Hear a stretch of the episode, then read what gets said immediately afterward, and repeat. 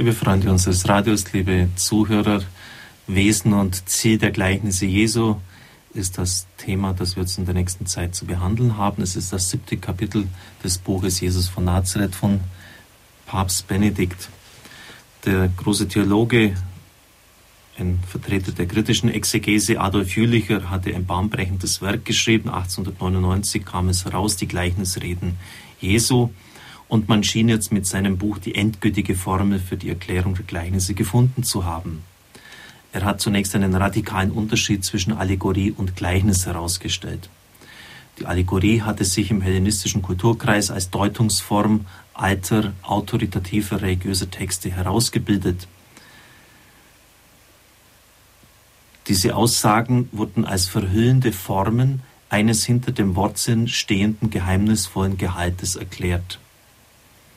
So konnte man nun die Sprache der Texte als Reden in Bildern verstehen, die dann Stück um Stück, Zug um Zug ausgelegt wurden und damit als biblische, als bildliche Darstellungen jener philosophischen Sicht erschienen, die nun als deren wirklicher Gehalt erscheinen sollte. Also Sie merken, es geht jetzt ziemlich theologisch zu. Ich versuche es Ihnen ganz einfach zu erklären. Bei der Allegorie wird jeder einzelne Zug des Gleichnisses von der Bildhälfte zur Aussagehälfte transponiert, hinübergetragen. Denken Sie zum Beispiel an die Geschichte, an das Gleichnis von der Saat, die auf verschiedene Bedingungen auftrifft. Zum Beispiel, die unter die Dornen fällt und dann wird dann ganz genau dargelegt, dass die Dornen die Sorgen dieser Welt sind, die Jagd nach Reichtum, die Gier nach all diesen Dingen. Dann Saat, die auf den Weg fällt, Saat, die auf felsigen Untergrund fällt und Saat, die schließlich auf fruchtbares Erdreich trifft und 30, 60 und 100-fach Frucht bringt.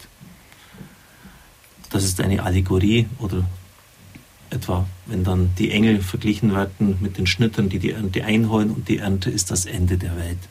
Wo also Zug für Zug jedes Detail des Gleichnisses einer Sachhälfte entspricht und dort hinüber übersetzt wird. In der Umwelt Jesu war die Allegorie ein geläufiger Umgang mit bildlicher Rede. So lag es nahe, dass die Gleichnisse nach dem Muster als Allegorien ausgelegt wurden. In den Evangelien selbst finden wir mehrfach diese Art, Gleichnisse zu verstehen. Jülicher hat nun gesagt, dass die Gleichnisse Jesu ganz scharf von der Allegorie abgehoben werden müssen. Denn sie sind eben nicht Allegorie, sondern ein Stück wirklichen Lebens. Und zwar wird es bei den Gleichnissen nur um einen Gedanken gehen, und zwar einen möglichst allgemeinen, einen einzigen springenden Punkt. Die Jesus in den Mund gelegten allegorischen Deutungen seien spätere Zutaten. Also es geht um einen springenden Punkt bei der Auslegung, ein Vergleichspunkt, auf den es ankommt. Und da hat er natürlich vieles richtig erkannt und deshalb wurde es auch von der Forschung entsprechend übernommen. Zum Beispiel bei der Geschichte von dem Mann, der das Geld einfach veruntreut von seinem Herrn und der dann den Schuldnern noch großzügig seines Herrn die Schulden nachlässt, um sich selber die Zukunft zu sichern. Er möchte ja nicht arbeiten und dann, wenn es mit ihm zu Ende geht, wenn sein Job ihm gekündigt wird, dann kann er auch bei den anderen noch unterkommen. Und Christus lobte die Unehrlichkeit dieses Verwalters. Und da kann man sich ja zunächst mal empören, wie kann der den Mann loben? Er hat seinen Herrn betrogen und setzt jetzt seine Betrügereien weiter fort. Und da sagt Jülicher, darauf kommt es gar nicht drauf an. Der springende Punkt des Gleichnisses ist, dieser Mann hat erkannt, dass die Schlinge sich zuzieht und er setzt alles darauf an, sich die Zukunft zu sichern. Und genauso muss es beim Reich Gottes gehen. Es kommt nur darauf an, die Sein der Zeit zu erkennen und alles daran zu setzen, einmal bei Christus zu sein, sich sozusagen die ewige Zukunft zu sichern. Und wenn Sie sich jetzt in Details verlieren, dann haben sie den Sinn der Gleichnisse nicht verstanden. Dann kann, können sie sich darüber aufregen, dass Christus ein unmoralisches Gleichnis erzählt, wie es jemand genannt hat. Oder eine andere Frage, wo auch schon eine Gefahr einer Fehldeutung gegeben ist, wenn Sie zum Beispiel fragen, ja, wie kann es denn passieren, dass jetzt da Christus sagt, die einen fallen auf ausgetretenen Weg, also auf harten Boden, die haben ja gar keine Chance, die armen Kerle. Wenn die Saat auf den Boden fällt, der ausgetreten ist, darum geht es gar nicht sondern das Gleichnis antwortet nur auf die eine Frage, wie reagieren Menschen, wenn sie mit der Botschaft des Evangeliums konfrontiert werden. Nicht, äh, wie, wie sind die unterschiedlichen Ausgangsbedingungen. Und Sie merken also, es ist durchaus gefährlich, wenn man das nicht beachtet. Wenn es einen springenden Punkt gibt, dann werden die Gleichnisse plötzlich transparent. Die Ablehnung der Gleichnisse oder die Abhebung der Gleichnisse von der Allegorie mag als solche berechtigt sein, schreibt Papst Benedikt, aber die radikale Trennung ist weder historisch noch sachlich begründbar, denn auch das Judentum kannte die allegorische Rede. Gleichnisse und Allegorie können durchaus ineinander übergehen.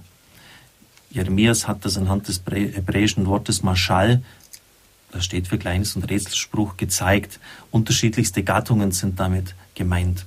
Also jetzt nicht nur die Allegorie, sondern auch Offenbarungsrede, Rätselwort, Symbol, fingierte Gestalt, Motiv, Begründung, Entschuldigung, Einwand, Witz. Also das ist wichtig, weil sonst die Gleichnisse durchaus auch in einem falschen Licht verstanden werden können. Man ist heute natürlich über den Ansatz, den Jülicher gebracht hat, wieder hinaus. Die Trennung ist also nicht so streng durchzuführen, dass es nur auf den springenden Punkt drauf ankäme, dass alle Allegorien äh, sozusagen eliminiert werden müssten. Das gehört durchaus auch zum ursprünglichen Verkündigungsbestand Jesu. Denn wenn man es so wie Jülicher macht und auf diese Weise vorgeht, dann wäre Jesus nur ein Apostel wahrer religiöser Humanität, er wäre nur ein Apostel des Fortschritts, nur ein Weisheitslehrer. Dagegen hat Smith formuliert, niemand würde einen Lehrer kreuzigen, der gefällige Geschichten erzählt, um moralische Klugheit zu stärken. Ich erzähle das hier so ausführlich, so Josef Ratzinger, weil es uns einen Blick auf die Grenzen der liberalen Exegese gestattet, die in ihrer Zeit als der nicht mehr überbietbare Höhepunkt strenger Wissenschaftlichkeit und historischer Verlässlichkeit angesehen wurde und auf die auch katholische Exegeten neidvoll und bewundernd hinblickten. Schon in der Bergpredigt haben wir gesehen, dass dieser Auslegungstyp der Jesus zum Moralisten, zum Lehrer einer aufgeklärten und individualistischen Moral macht, bei aller Bedeutung der historischen Einsichten in seiner Theologie dürftig bleibt und die wirkliche Gestalt Jesu überhaupt nicht herankommt. Das ist ganz wichtig. Also immer dann, wenn so Jesus nur so der ist, der nur eine eine Etikette lehrt, so besondere Benimmformen oder so eine allgemeine Bürgerlichkeit, allgemeine Christlichkeit, seid nett zueinander, seid freundlich, der geht am Wesentlichen der Gestalt Christi vorbei. Und das war eben so ein Fokus, ein Punkt der liberalen Exegese. Die Person Christi wurde vor allem unter diesem Aspekt gesehen. Es wird dann weitergehen in den nächsten Tagen auch um, um das Thema Eschatologie, also die Lehre von den letzten Dingen, die ja besonders auch in den Gleichnissen gegeben ist, werden wir zu behandeln haben. Es wird immer wieder behauptet, dass Christus das Nahekommen des Reiches Gottes verkündet hat, in dem Sinn, dass es wirklich in seiner ganzen Fülle durchbricht. Also dass, dass die ganze Schöpfung, dass die Welt wirklich umgewandelt wird, dass Gott seine Herrschaft antritt, dass die Decke, die über die Nationen gezogen ist, weggenommen wird. Und dann hätte sie natürlich Christus getäuscht, denn bekanntlich ist das nicht eingetreten. Also werden wir uns mit diesem Punkt sicher noch genauer äh, beschäftigen müssen. Denn besonders bei den Gleichnissen hat man gesagt, da hätte sich Christus getäuscht, er hätte die Naherwartung verkündet und es sei dann ganz anders gekommen. Deshalb sind diese theologischen äh, Vorworte und, und Prämissen schon wichtig, weil hier werden nämlich die Weichen gestellt. Und wenn diese Weichen falsch gestellt werden, fährt der Zug in die falsche Richtung. Deshalb muss ich Ihnen das noch ein bisschen zumuten.